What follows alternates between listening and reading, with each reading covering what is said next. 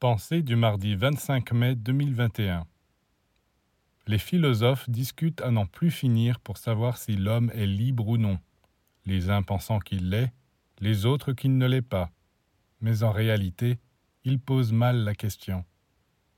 La liberté n'est pas une condition donnée ou non à l'homme une fois pour toutes. En ce qui concerne le présent, sa liberté est très limitée parce que le présent est la conséquence d'un passé sur lequel il est impossible de revenir pour le modifier. Le passé, il faut le subir, le digérer. C'est pour l'avenir que nous sommes libres, car nous avons les possibilités de le créer tel que nous le désirons.